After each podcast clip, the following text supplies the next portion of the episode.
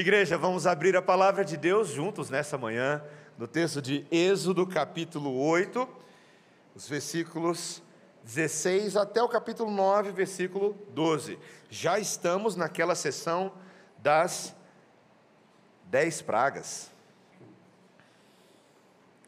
E crianças, para dar a dica do desenho, antes da gente ler o texto bíblico, hoje é bem simples, tá? À medida que você vai ouvindo a praga, vai desenhando a praga, tá bom?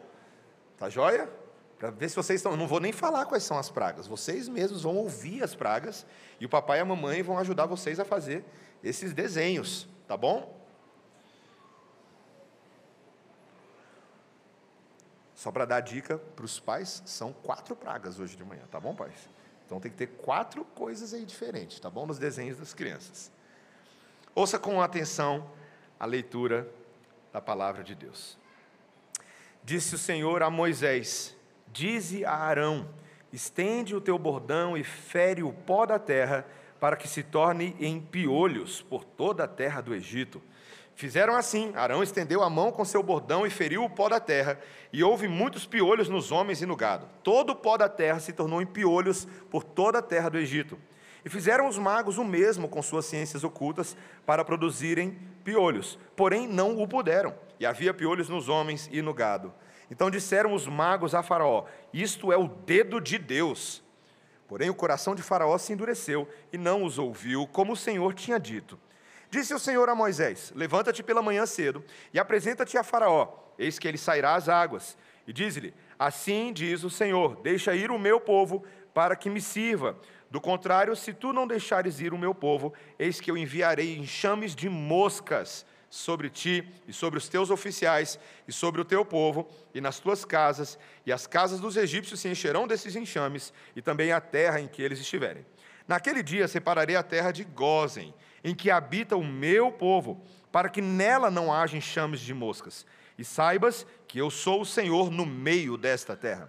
Farei distinção entre o meu povo e o teu povo amanhã se dará este sinal. Assim fez o Senhor, e vieram grandes enxames de moscas à casa de Faraó e às casas dos seus oficiais e sobre toda a terra do Egito, e a terra ficou arruinada com estes enxames. Chamou Faraó a Moisés e a Arão e disse: Ide, ofereceis sacrifícios ao vosso Deus nessa terra. Respondeu Moisés: Não convém que façamos assim, porque ofereceríamos ao Senhor nosso Deus sacrifícios abomináveis aos egípcios. Eis que se oferecermos tais sacrifícios perante os seus olhos, não nos apedrejarão eles? Temos de ir caminho de três dias ao deserto e ofereceremos sacrifícios ao Senhor nosso Deus, como ele nos disser. Então diz Faraó: Deixai-vos ir, deixai ir, para que ofereçais sacrifícios ao Senhor vosso Deus no deserto. Somente que saindo não vardes muito longe. Orai também por mim. Respondeu-lhe Moisés: Eis que saio da tua presença e orarei ao Senhor. Amanhã estes enxames de moscas se retirarão de Faraó, dos seus oficiais e do seu povo. Somente que Faraó não mais me engane, não deixando ir o povo para que ofereça sacrifícios ao Senhor. Então saiu Moisés da presença de Faraó e orou ao Senhor.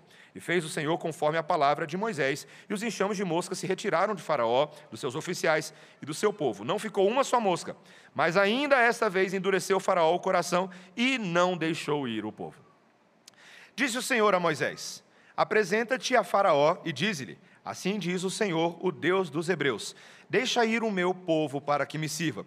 Porque se recusares deixá-los ir, e ainda por força os detiveres, eis que a mão do Senhor será sobre o teu rebanho, que está no campo, sobre os cavalos, sobre os jumentos, sobre os camelos, sobre o gado e sobre as ovelhas, com pestilência gravíssima. E o Senhor fará distinção entre os rebanhos de Israel e o rebanho do Egito, para que nada morra de tudo que pertence aos filhos de Israel. O Senhor designou certo tempo, dizendo: Amanhã fará o Senhor isto na terra. E o Senhor o fez no dia seguinte. Todo o rebanho dos egípcios morreu, porém do rebanho dos israelitas não morreu nenhum. Faraó mandou ver, e eis que do rebanho de Israel não morrera nenhum sequer. Porém, o coração de Faraó se endureceu e não deixou ir o povo. Então disse o Senhor a Moisés e a Arão: Apanhai mãos cheias de cinza de forno, e Moisés atire-a para o céu diante de Faraó. Ela se tornará em pó miúdo sobre toda a terra do Egito, e se tornará em tumores, que se arrebentem em úlceras nos homens e nos animais, por toda a terra do Egito. Eles tomaram cinza de forno e se apresentaram a Faraó, Moisés atirou-a para o céu e ela se tornou em tumores que se arrebentavam em úlceras nos homens e nos animais, de maneira que os magos não podiam permanecer diante de Moisés por causa dos tumores, porque havia tumores nos magos e em todos os egípcios. Porém, o Senhor endureceu o coração de Faraó, e este não os ouviu, como o Senhor tinha dito a Moisés. Esta é a palavra de Deus, vamos orar. Deus bendito, estamos aqui para aprender tanto sobre o Senhor, sobre o que Deus faz, sobre a humanidade e o que Deus está fazendo em nós nos levando a contemplar a grandeza dos teus propósitos, teus juízos sobre a terra e tua grande salvação também. Queremos aprender, ó Espírito Santo de Deus, abre nosso entendimento, ilumina nosso coração, em nome de Jesus. Amém. Eu sou professor de oratória no seminário e a gente está ensinando os alunos sobre figuras de linguagem. Eu amo figuras de linguagem. Metáfora, metonímia, comparação metafórica, metafórica, sinédoque, transposição, tem um monte, né? Se eu falar para você assim, alguma coisa é da peste, que figura de linguagem é essa? Alguma coisa que seja da peste. Eu te garanto que é uma figura de linguagem bem nordestina, tá? Porque você já ouviu essa antes, né? Esse foi um erro da peste. Ele é um amigo da peste. Já ouviu isso antes? Tem gente que fala assim normalmente no dia a dia. Meus irmãos, é uma expressão que tem o seu caráter engraçado, se a gente pensar no seu sentido conotativo, né, figurativo. Mas denotativamente falando, coisas que são da peste, coisas figuradas, ou perdão, coisas literais da peste, não são legais, né? Nós enfrentamos uma pandemia da peste, não foi? Literalmente. Meus irmãos, 2020 vai entrar para a história da humanidade. Talvez, talvez, em termos de eventos humanos, o ano mais marcante da nossa geração, não é? Se você parar para pensar que ali, logo ali atrás, dia 31 de dezembro de 2019, a Organização Mundial da Saúde foi alertada sobre casos de pneumonia na cidade de Wuhan, na China. Uma semana depois, 7 de janeiro, as autoridades chinesas confirmaram uma nova cepa, um tipo de coronavírus que ainda não tinha sido identificada nos seres humanos. E de lá para cá você conhece a história. A OMS estima, e claro, eu sei que esses dados que eu estou colocando aqui, meus irmãos, não são precisos, mas a estimativa são de 600, 655 milhões de pessoas afetadas pelo coronavírus em algum nível no mundo. É muita gente. A Covid-19 de fato foi uma pandemia, e dentre esses milhares de pessoas que foram atingidas, muitos foram vítimas fatais. Nós estamos falando de um vírus invisível ao olho humano, meus irmãos. É algo que a olho nu a gente não consegue ver. Algo que talvez aos nossos olhos não poderia causar tanta ofensa, mas causou. Notícias de morte na Itália, Inglaterra, América Central, lugares desconhecidos, conhecidos. Aí chega no Brasil. Aí você tem agora familiares, medo, muito medo. Eu lembro que pastoralmente o ano de 2020 foi muito pesado para mim e para o conselho. muito pesado, muito medo, muito medo, muita ansiedade. A gente perdeu familiares, perdemos amigos próximos, gente que a gente amava, gente da nossa igreja. E na tentativa de fazer sentido de uma pandemia da peste, a gente precisava arrumar um culpado. Eu lembro como 2020, todo mundo queria um culpado. 2020, 2021, não é? A culpa é dos chineses é da falta da ética deles, da transparência, não tem transparência. A culpa é da falta da vacina. E logo depois, a culpa é da vacina, né? Não aconteceu isso? Essa discussão toda? A culpa é do protocolo precoce, a culpa é a falta de informação, a culpa é da insensibilidade dos governantes ou da insensibilidade humana, a, a culpa é das políticas sociais excludentes. Mas, meus irmãos, no mundo de Deus, como a gente vai ver nesse texto hoje, no mundo que pertence ao Senhor, até as pestes cumprem uma função.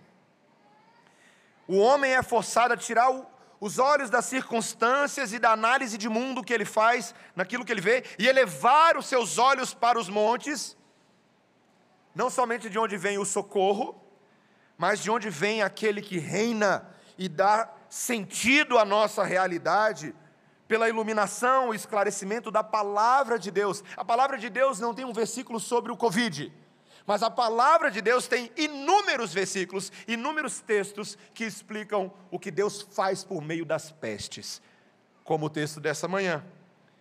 Então eu quero ver quatro coisas com os irmãos nessas quatro pragas, tá? Um aprendizado com cada praga.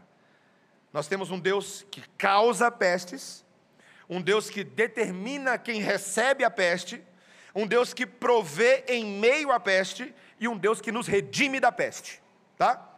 Então, um Deus que causa pestes, um Deus que determina quem recebe a peste, um Deus que provê em meio à peste e um Deus que nos redime da peste, tá? Então, o Deus que causa pestes. A terceira peste, meus irmãos, depois do rio Nilo virar sangue, depois das rãs invasoras do Egito, a terceira peste é a peste dos quinim. Quinim é o hebraico que ocorre apenas aqui no Antigo Testamento. Piolhos. Piolhos.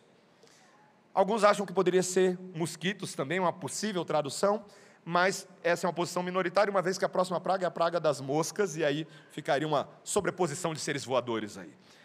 Mas piolhos é uma tradução muito interessante. E o que a Bíblia descreve, meus irmãos, é que esse julgamento, diferente das pragas anteriores, ele veio sem aviso prévio.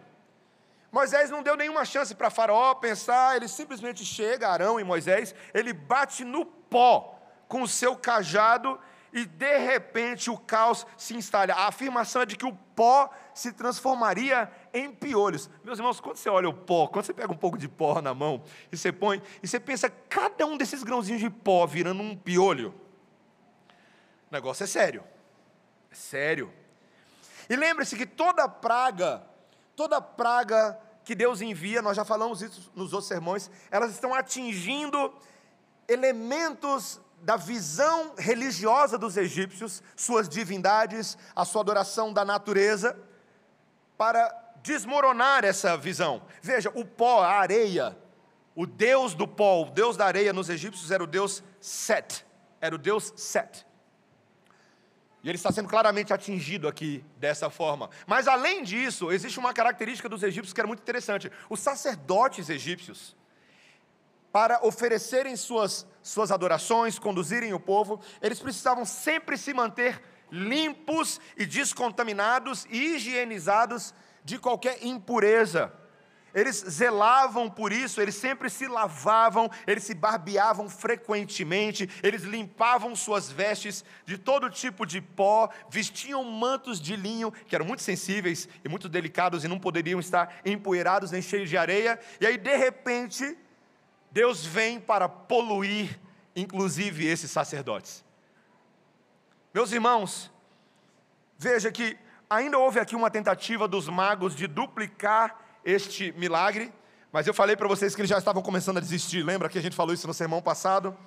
Aqui eles admitem que eles não conseguiram duplicar o milagre de Moisés e Arão, e no versículo 19 eles falam algo para Faraó muito notável. Veja aí, versículo 19 comigo.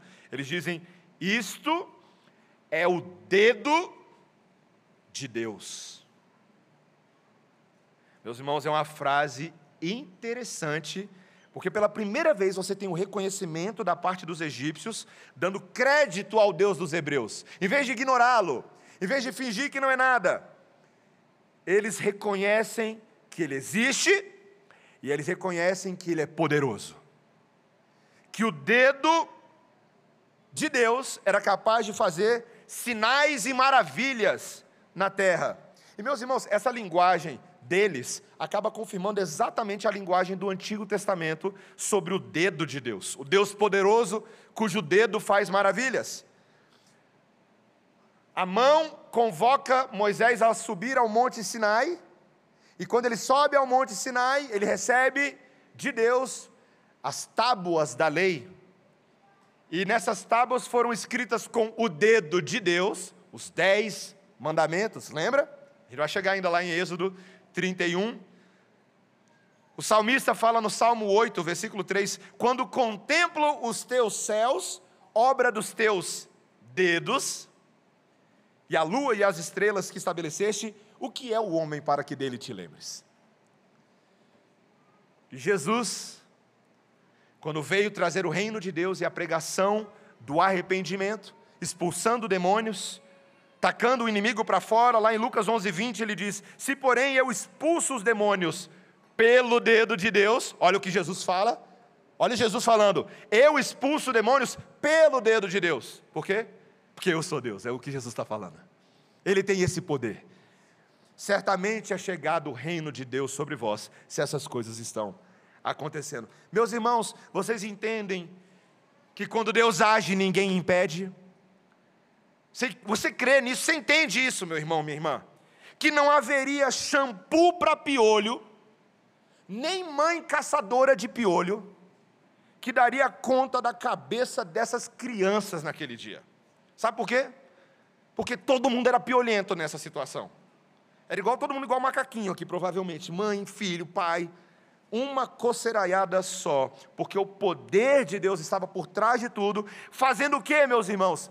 Não somente destronando aqueles deuses, mas destronando essa confiança dos homens em manter a sua própria saúde, a sua própria estabilidade. Meus irmãos, esse é um dos grandes ídolos da humanidade e principalmente dos nossos dias, não é?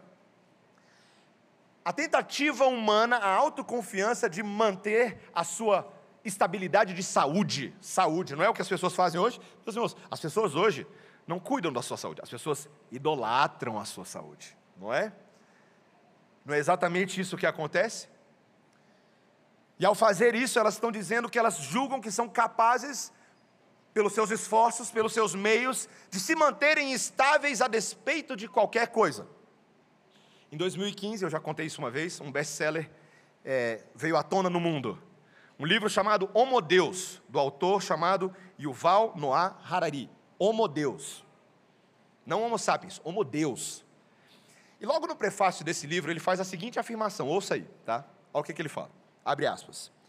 Muitos pensadores e profetas do passado concluíram que a fome, a peste e a guerra deviam fazer parte de um plano cósmico de Deus ou de nossa natureza imperfeita.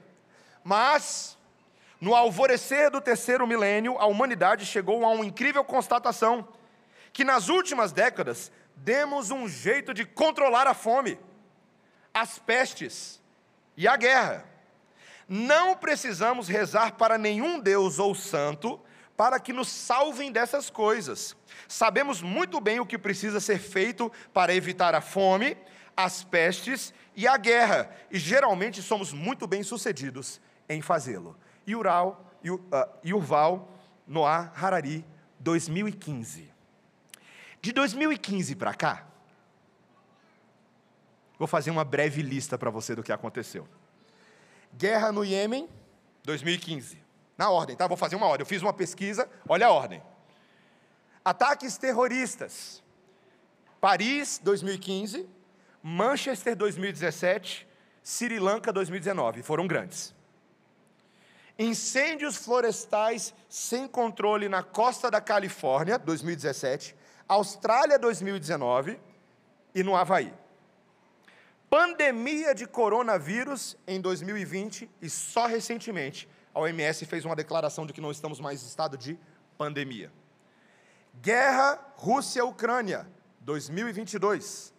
Guerra Israel e Hamas, 2023. E a lista continua. Se eu quisesse detalhar, vai muito mais. Eu fiquei com vontade de pegar o livro que eu tirei a citação ontem, o livro dele, né? Eu tenho o livro em casa, tirei a citação, fiquei com vontade de rasgar ele fazer um churrasco. Porque a tese dele é falida. A tese do livro inteirinho dele é essa: o homem não precisa de Deus. E é justamente isso que tem levado o homem a ser derrubado do seu cavalinho. Quando o homem pensa que ele pode confiar em si mesmo e nos recursos desse mundo como se fossem deuses em si, é quando ele cai.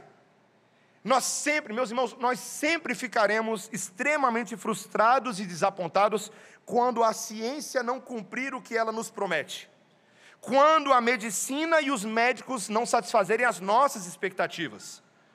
Quando os nossos produtos culturais não nos derem a sensação de estabilidade, de segurança.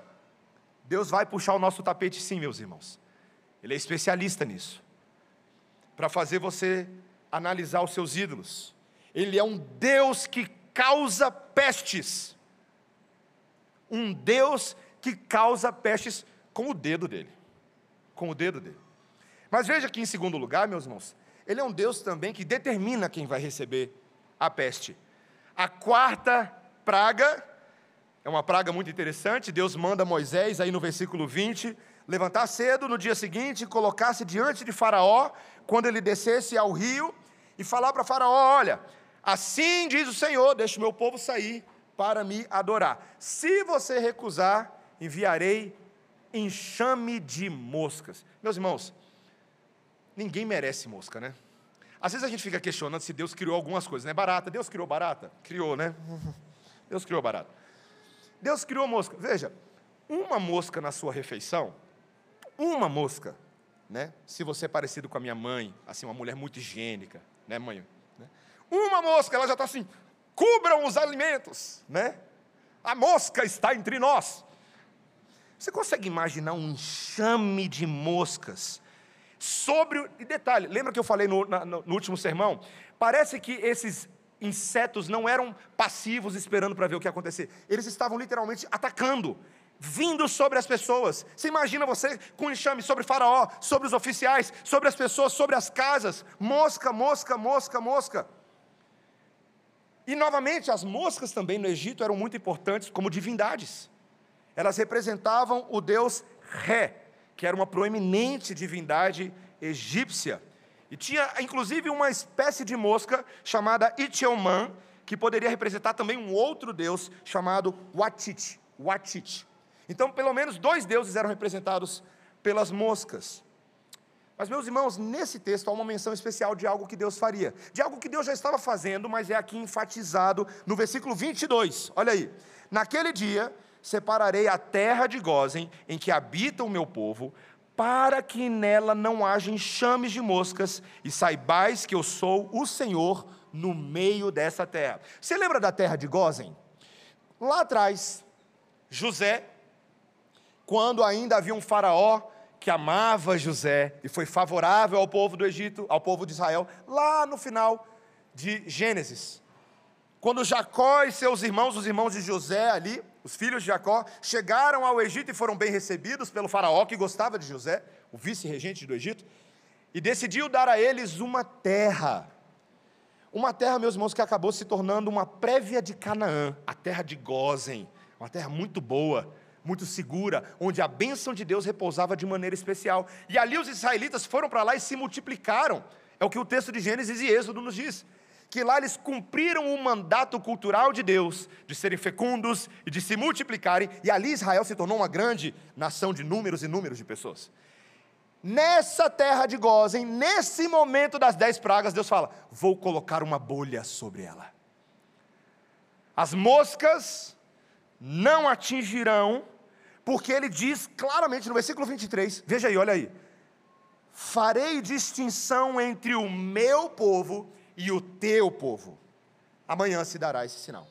Meus irmãos, Deus estava fazendo separação de quem ia receber a praga. Deus estava determinando o público-alvo da praga. A praga, a mosca, vai naqueles pratos e não nesses. Vai naquelas casas e não nessas.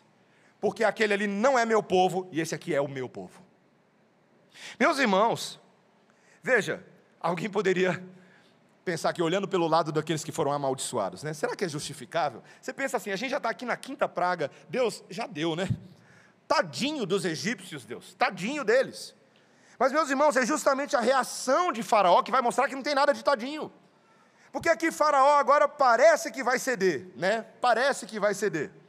O peso cumulativo das quatro pragas, e agora ele diz então que os israelitas poderiam sacrificar a Deus, mas no Egito, não no deserto. Aí Moisés fala: não, não, não, não, não. Não vai rolar, farol. Sabe por quê? Porque se a gente sacrificar os animais aqui, para os egípcios isso vai ser uma abominação. Quando a gente começar a matar boi e vaca aqui, os egípcios vão nos apedrejar, porque esses animais são considerados deuses para os egípcios. Nós precisamos ir para o deserto, como Deus mandou. Então, Faraó aceita. Veja, não vai muito longe, não. Eles queriam ir de distância de três dias, vai uma distância curta, curtinha, fica ao alcance. Podem adorar a Deus. E Moisés, aproveitando que você está lá orando, Aproveita e ora por mim, Moisés. Esse faraó, né? Sabe aquelas pessoas que não são crentes, falam assim: ah, aproveita que você está orando, faz oração por mim. Ah, nós todos é filho de Deus, né? Sabe? E Moisés procedeu assim. Ele deu um alerta para Faraó: Faraó, não me engane mais como você já fez antes. Imagina o quão frustrado Moisés devia estar a essa altura do campeonato, meus irmãos. Chateado, injuriado com esse Faraó. Mas ele era obediente a Deus. Ele era fiel ao Senhor e ele fez exatamente aquilo que era para ser feito. E o texto nos diz que Deus, depois de tirar o enxame de moscas, Faraó endureceu-se novamente e recusou-se a cumprir a sua palavra. Meus irmãos, Deus, num mundo de pragas, Deus sim define quem vai receber e quem não vai receber. Ele faz isso. E eu, sei que é estranho pensar nessa relação de causa e consequência, quando a gente fala sobre graça, sobre bondade de Deus. Mas, meus irmãos, Deus, ao mesmo tempo, Ele é justo. E Ele realiza seus atos de juízo, não só no mundo por vir, mas alguns deles também no mundo presente. Por exemplo, o apóstolo Paulo descreve no livro de Timóteo que tinha um senhor dando dor de cabeça para ele. O nome dele era Alexandre, o latoeiro. Alexandre, o latoeiro. Paulo não entra em detalhes, mas ele havia causado muitos males a Paulo em 2 Timóteo capítulo 4, versículo 14. E aí Paulo fala assim, olha, ele está falando de todo mundo, ó, tal, tal, tal, fulano me abençoou, mas Alexandre, o, o latoeiro, me tem dado tremenda dor de cabeça. Aí ele diz lá, o Senhor lhe dará a paga segundo as suas obras. Confesso para vocês que quando eu li esse versículo, quando eu era mais novo, mais novo eu lia: O Senhor dará a sua praga. eu lia rápido. É paga. Vai dar o salário da maldade dele. Deus vai revidar adequadamente. Veja que a Bíblia está mostrando claramente que algumas mazelas que sobrevêm sobre os ímpios não sobrevêm sobre o povo dele. É claro isso. E por, por que, que isso acontece, meus irmãos? Porque Deus está em relacionamento conosco e o seu cuidado pactual, a sua fidelidade às promessas que Ele mesmo fez são verdadeiras. E Deus zela por essas coisas. Deus não é homem para mentir, meus irmãos. Ele não promete que vai cuidar de Abraão para largar Abraão na mão dos outros. Ele não promete que vai cuidar de Jacó, de Isaac, das suas esposas e dos seus filhos e abandoná-los à sua própria sorte. Quantas vezes Deus livrou Abraão, Isaac e Jacó de mazelas no meio dos ímpios? No meio dos ímpios. É como se ele criasse pequenas bolhas da terra de Gozen sobre essas famílias. E não é exatamente o que a Bíblia diz. Os salmos que nós tanto amamos e lemos não são isso que eles dizem? O que habita no esconderijo do Altíssimo e descansa à sombra do Onipotente. Olha o público-alvo, olha o público-alvo. O que habita no esconderijo do Altíssimo. Diz ao Senhor, Salmo 91, 2: Meu refúgio e meu baluarte, Deus meu em quem confio, pois ele te livrará do laço do passarinheiro e da peste perniciosa. Meus irmãos, está escrito na Bíblia. Cobrir-te-á com as suas penas e sob as suas asas estará seguro. A sua verdade é pavês e escudo. Meus irmãos, veja, não é que Deus está prometendo que toda e qualquer mazela nesse mundo não terá nenhum tipo de efeito sobre nós. Sim, nós vivemos num mundo caído, mas há vários momentos em que Deus destina algumas pragas para os ímpios e outras ele nos protege. Salmo 91, 8: Somente com os teus olhos contemplarás e verás o castigo dos ímpios. Com os teus olhos, você vai contemplar e ver o castigo dos ímpios. Salmo 91, 11: Porque aos teus anjos dará ordens a teu respeito, para que te guardem em todos os seus caminhos. Ah, você entende que nesse culto que estamos prestando aqui agora, 1 Coríntios 11 fala que a gente está prestando junto com os anjos? Que os anjos de Deus estão prestando culto a Deus com a igreja do Senhor nesse momento, você entende isso? Não somente eles adoram, mas protegem, cuidam de nós. Como é que você acha que você está livre para adorar a Deus no meio do CIA nessa manhã? Tem uma penitenciária bem aqui atrás, ó. Não é para assustar você, não, mas é para te dar um choque de realidade. Tem, tem, tem perigos na rua, na vida, visíveis e invisíveis. Quem é que sustenta o povo de Deus na adoração? Os anjos do Senhor, que cuidam de nós. A segurança que nós temos em Deus, que Ele nos protege, é tão grande, que esse mesmo salmo, no versículo 15, no final do salmo 91, ele fala: Ele me invocará e eu lhe responderei. Na sua angústia estarei com Ele, livrá-lo-ei e glorificá-lo. Eu posso orar a Deus, porque na minha angústia Deus responde a esses a quem Ele prometeu cuidar, proteger. As promessas do Senhor são assim, meus irmãos. Elas nos dão a garantia de que podemos nos achegar a Deus, porque de fato Ele determina público-alvo. Isso significa que eu e você deveríamos ser gratos. Tantas quantas vezes o Senhor nos tem livrado de tantas coisas, não é verdade, meu irmão, minha irmã? O Senhor tem sido bondoso conosco, eu vou falar mais sobre isso, mas veja, em terceiro lugar agora, que Deus não somente, né, nós vimos que Deus causa pestes, Deus determina quem vai receber e quem não vai receber as pestes, mas Deus provê em meio à peste. Esse é o terceiro ponto. Deus provê em meio à peste. A quinta peste, né, crianças, vamos recapitular aí qual foi a terceira peste, crianças? Qual foi? Peste de piolho, certo? Ou, e a quarta peste? Peste de mosca. E agora, a quinta peste é literalmente a peste da peste. A peste da pestilência. Porque agora, Moisés vai lá, Faraó exige a libertação, Faraó, se ele se recusasse, o versículo 3 do capítulo 9 diz, veja aí, versículo 3, capítulo 9: Eis que a mão do Senhor será sobre o teu rebanho, que está no campo, sobre os cavalos, sobre os jumentos, sobre os camelos, sobre o gado e sobre as ovelhas, com pestilência gravíssima. Aqueles aqui que estão acostumados com a vida do campo, quem já trabalhou em fazenda, quem gosta de fazenda, ou quem trabalha literalmente com gados, rebanhos, você sabe muito bem como o perigo da peste sobre os animais é algo que assombra muitos proprietários de, de gados, muitos donos de rebanho. Esse medo, né? No mundo moderno a gente fala sobre o antrax. Lembra quando o antrax foi a, a, um assunto da moda? Eu lembro até hoje uma, uma matéria do Fantástico falando sobre doenças que atingiam os animais de uma forma específica. E, meus irmãos, claramente aqui Deus está mexendo talvez numa das áreas mais sensíveis na vida do Egito, porque de fato o touro, o boi e a vaca eram preciosíssimos aos egípcios. O touro representava o deus Apis, e a vaca representava a deusa Athor, a deusa do amor, da beleza e da alegria. Era representada por uma vaca. Na verdade, ela era representada ah, por uma mulher com cabeça de vaca. Às vezes essas representações egípcias, ora ela tinha uma cabeça de vaca com chifres, ora ela não tinha nem a cabeça, era só o corpo com dois chifres. Os egípcios gostavam de umas coisas bem malucas, né? É isso que dá ser idólatra e mudar a glória de Deus, na sua própria imagem, na sua própria semelhança. E o Deus Knum era um Deus carneiro. Depois, quando a gente vai ver lá na frente o povo do Egito fazendo bezerro de ouro, provavelmente aquele bezerro de ouro foi uma influência da mentalidade dos egípcios sobre a cabeça dos israelitas no deserto. Eles fizeram deuses de acordo com, a, com as referências de divindades egípcias que eles possuíam. Mas veja, meus irmãos, a misericórdia de Deus de que os animais israelitas não seriam afetados pela praga. Versículo 4: E o Senhor fará distinção entre os rebanhos de Israel e o rebanho do Egito, para que nada morra de tudo que pertence aos filhos de Israel.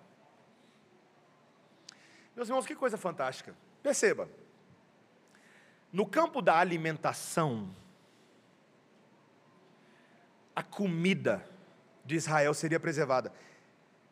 Eles estavam no meio das pestes, mas podia fazer churrasco. Eles teriam oportunidade de se alimentar desses animais.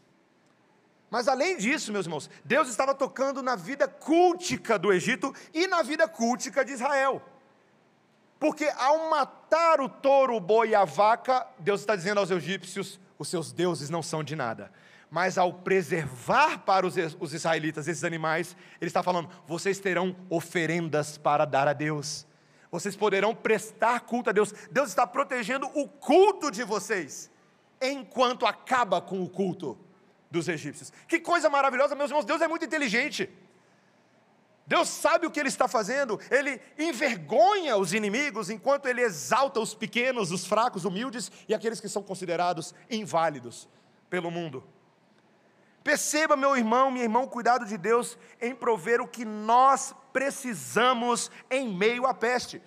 Eu não sei se você lembra, mas para não ficar falando mal de igreja, vamos falar bem das igrejas. Meus irmãos, um dos carros-chefes em 2020 para fazer a sociedade voltar à sua vida comum foi a igreja. Sabe como? Sabe o que as igrejas fizeram em 2020 para ajudar a sociedade a voltar aos trilhos? Reabriram as igrejas. E sabe o que aconteceu quando a gente reabriu as igrejas? Começou a vir gente para a igreja que nunca entraria em igreja, porque estava morrendo de medo de Covid, estava morrendo de medo da peste, estava morrendo de medo de, de morrer. E sabe o que as pessoas fazem quando elas têm medo de morrer? Elas tentam correr para a solução. Por incrível que pareça, eu sei que muitos não concordam com o que eu vou falar aqui agora. Eu respeito opiniões diferentes. Mas a igreja foi o hospital de milhões de pessoas. A gente fala que os hospitais deveriam estar abertos, e os médicos deveriam estar trabalhando, mas as igrejas deveriam estar fechadas, e pastores não poderiam pregar, pessoas não poderiam pregar, só pela internet. Então podia salvar o corpo, mas adoecer a alma. Podia salvar o corpo, mas destinar pessoas a morrerem de depressão e ansiedade. Meus irmãos, louvado seja o Senhor, porque as igrejas, no momento certo, da forma certa, decidiram reabrir as suas portas. Em Brasília, nós experimentamos o benefício disso. As igrejas presbiterianas foram algumas das primeiras igrejas a abrir portas em Brasília.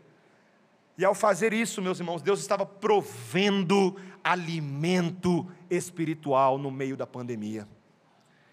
Você sabe outra dimensão do cuidado que eu experimentei na pandemia? Eu peguei Covid, né? Em 2020. 2021, perdão, início de 2021. E, obviamente, ah, todo mundo ficou muito preocupado, né? Pastor pegou Covid, lá se vai o pastor, vamos arranjar um novo pastor para gente. Todo mundo estava tenso, né? Aquele, o primeiro dia de. A primeira semana, meus irmãos, foi bem ruim. Eu lembro que eu, eu senti uma fraqueza no meu corpo, como eu não me lembrava na vida de ter sentido, aquela fraqueza na perna, eu queria ficar deitado. Aí na semana seguinte, a Débora pegou, então, graças a Deus, assim, foi um de cada vez para dar conta das crianças, né? Mas, meus irmãos, no meio do Covid, um cuidado de Deus sobre mim foram irmãos da igreja. A gente estava em casa no meio da tarde, e de repente na porta. Pastor, estou deixando biscoitinho na porta. Pastor, trouxe um agradozinho para você, só uma coisinha, só uma besteirinha. Você tinha uma cesta de café da manhã. Meus irmãos, vocês não sabem como isso nutriu a minha alma e o meu corpo na pandemia. A igreja cuidando uns dos outros, e não foi só comigo, não, os irmãos sabem como foi, foi com todo mundo aqui. Em alguma medida, todos nós experimentamos essas palavras de encorajamento, essas mensagens de WhatsApp que nos sustentaram em meio à pandemia. O alimento da palavra de Deus, os versículos compartilhados, essas coisas nutrem o subnutrido, elas fortalecem o caído. Deus, meus irmãos, nos deu a igreja para proteger a nossa própria adoração em meio às pestes. A igreja do Senhor, nesse momento, por incrível que pareça, não sei se você sabe disso, mas ela continua adorando na faixa de Gaza. Você sabia disso? Ela continua adorando na, na borda da Ucrânia. Ela continua adorando no norte da Índia. Sabe por quê? Porque a gente não pode ficar sem comer e adoração é comida. Quando a gente adora, nós estamos comendo e dando comida na boca um do outro. Toma aí, ó, come aqui, ó, palavra de Deus para você, palavra de Deus para você. O corpo pode sofrer, mas a nossa alma será sustentada porque Deus protegeu a gente assim e promete nos prover em meio à peste. Meus irmãos, a oração do Pai Nosso é para todo momento. O pão nosso de cada dia nos dá hoje, Senhor. Garante o nosso pão hoje. E Ele não tem feito isso? Ele não tem feito exatamente isso? Porque, meus irmãos, em último lugar, e aqui eu termino meu sermão com esse último ponto, Deus promete não somente prover em meio à peste, mas redimir da peste. Redimir da peste. A última praga é uma praga dolorosa. Se as outras já não bastassem, mas a última, Deus manda Moisés e Arão, no versículo 8 e 9, pegar mãos cheias de cinzas de forno, cinza de forno, fuligem, cinza de forno. E eles deveriam jogar para cima, atirar para o céu. E quando eles fizessem isso, essa cinza se tornaria em tumores que romperiam em úlceras sobre todo mundo, homens e animais. Meus irmãos, os comentaristas discutem bastante aqui a natureza dessas feridas abertas, mas a maioria deles concorda que era de um agravamento tremendo, como se Deus estivesse literalmente lançando câncer aberto sobre as pessoas. Câncer aberto. O, que a gente chamaria talvez hoje do câncer de pele, mas vários outros problemas cancerígenos. Queridos, você consegue imaginar essa cena? Os egípcios eram conscientes das suas próprias epidemias e adoravam deuses curandeiros. A deusa Sekhmet, uma deusa com cabeça de leão e suposto poder sobre doenças. O deus Sunu, o deus da peste, literalmente, deus Sunu, o deus da peste.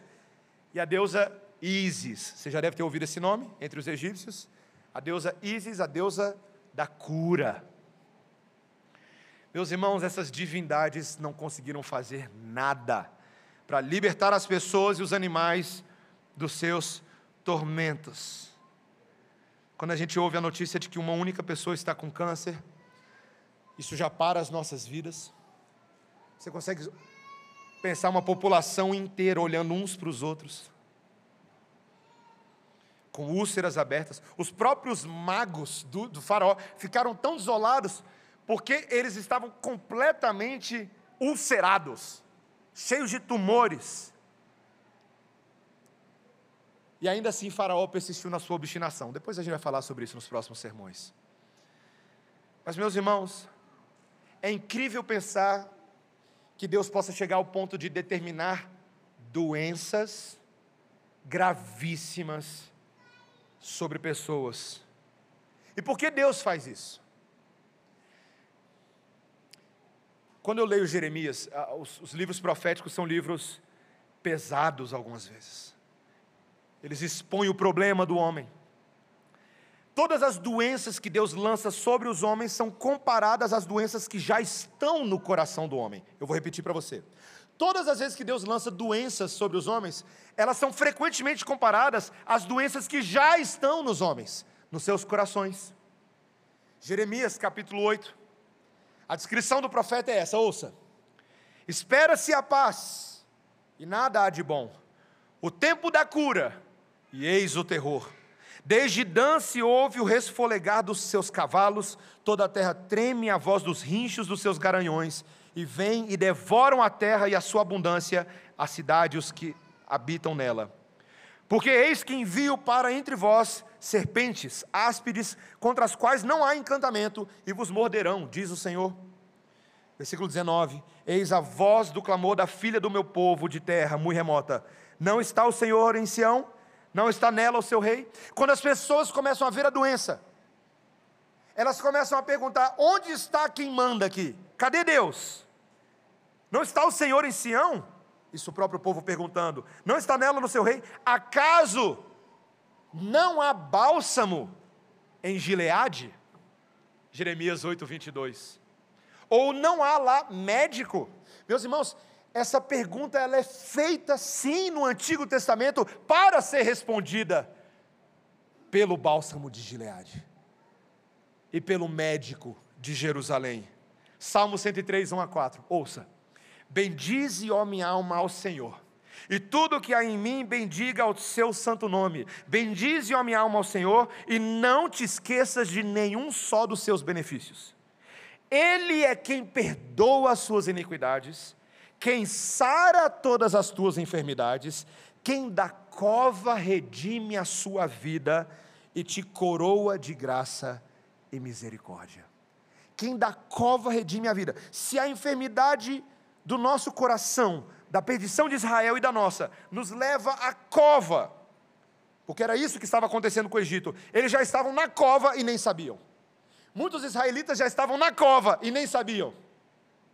Então Deus, Deus deixa o homem chegar à cova, para que da cova ele ressuscite a vida.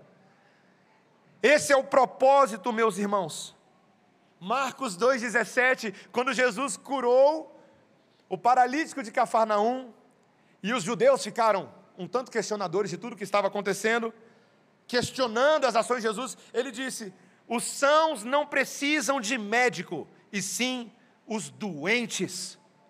Não vim chamar justos, e sim pecadores. Ou seja, isso se aplica a todo mundo. Isso se aplica a todo mundo. Meus irmãos,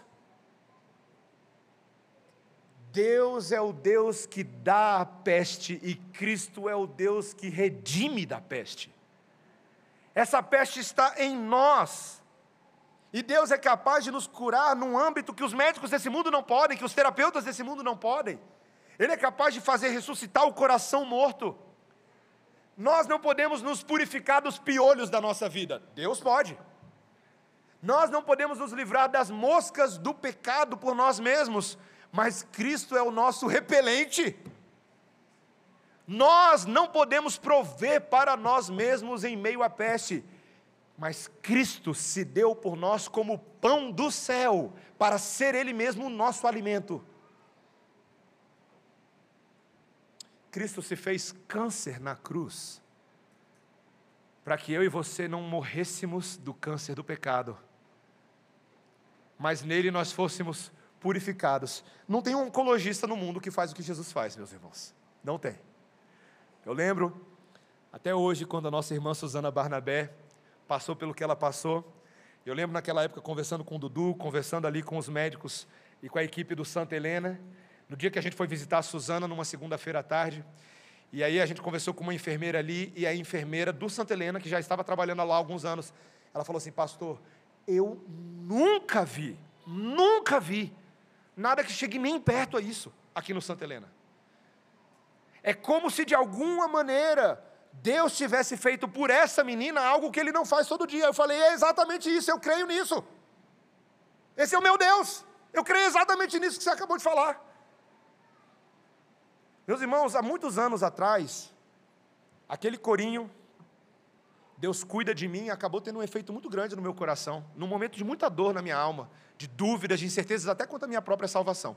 Eu lembro que uma irmã da igreja, numa vigília de oração, pegou um violãozinho e começou a cantar: Deus cuida de mim, a sombra das suas asas, que é basicamente a, a, a réplica do texto do Salmo 91. Meus irmãos, Deus cuida de nós de verdade. Jesus é o nosso cuidador e a graça maravilhosa dele sobre nós nos livra da peste e da morte. Meus irmãos, qualquer irmão nordestino meu, amigo meu, nessa manhã, seguramente diria sem nenhuma preocupação: essa é uma graça da peste. Porque da peste não significa só coisa ruim para o nordestino, é coisa abundante, é coisa exagerada. A graça de Jesus é exagerada, é abundante, é grande. E ela é capaz de encorajar e fortalecer o coração caído numa manhã como essa. Talvez, meu irmão, você olhe para a sua vida nesse momento e fale assim: rapaz, minha vida está uma peste. Ou a vida da peste está difícil. Você está correndo na direção certa? No refúgio certo? No bunker certo? Você está entrando no buraco seguro? Estar dentro da arca que Jesus é, é isso que nos livra das águas desse mundo. É Ele que nos livra da ira de Deus do juízo vindouro e, inclusive, nos livra de várias pestes desse tempo presente. Meus irmãos, oremos uns pelos outros. Cuidemos uns dos outros em oração. Sim, veja, você tem que orar pelo seu irmão para que Deus livre ele das pestes terrenas, doenças. Você tem que orar por isso, você tem que confiar na palavra de Deus, para que Deus nos, nos salvaguarde de câncer, de acidentes, de. A gente estava conversando de um acidente de carro que uma pessoa teve, um membro de uma outra igreja, estava ali orando com esses irmãos. Senhor, tem misericórdia, restaura ele. É claro que você tem que orar por isso. Mas você deve orar para que Deus livre as pessoas da peste do coração, meu irmão. Tem muita gente que está morta nos seus delitos e pecados. Ore por conversão. Ore por salvação nas casas. Ore para que o Senhor desimpedidamente resgate os seus eleitos em todos os lugares para que ele atraia para si as ovelhinhas da casa de Israel que estão perdidas, espalhadas na diáspora desse mundo, que elas sejam trazidas para dentro do aprisco seguro do bom pastor. Quando ele é o bom pastor, quando ele é a porta, as ovelhas ouvem a voz dele, seguem a ele. Elas são curadas por seguir o verdadeiro pastor. Que nós nos estimulemos uns aos outros com essas palavras, meus irmãos. Que nós sejamos capazes de oferecer o bálsamo de Gileade. Amém? Vamos orar, igreja. Bendito Deus, Tu és o Deus grandioso, o Deus que foi capaz de causar pestes no mundo antigo e no mundo presente.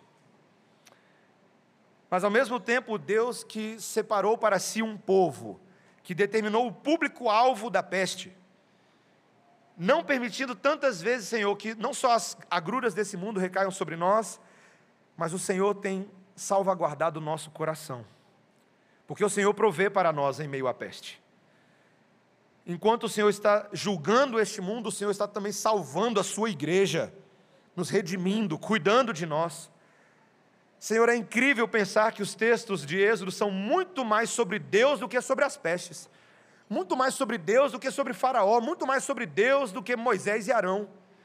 Louvado seja o teu nome, Senhor. É quando Cristo está erguido diante dos nossos olhos que nós somos curados, e é afastada de nós toda enfermidade. Ajuda-nos, ó Pai, a estimularmos uns aos outros com essas palavras bíblicas que o médico dos médicos trate os nossos corações enfermos e nos restaure a esperança da vida eterna. Em nome de Jesus. Amém. Amém. Igreja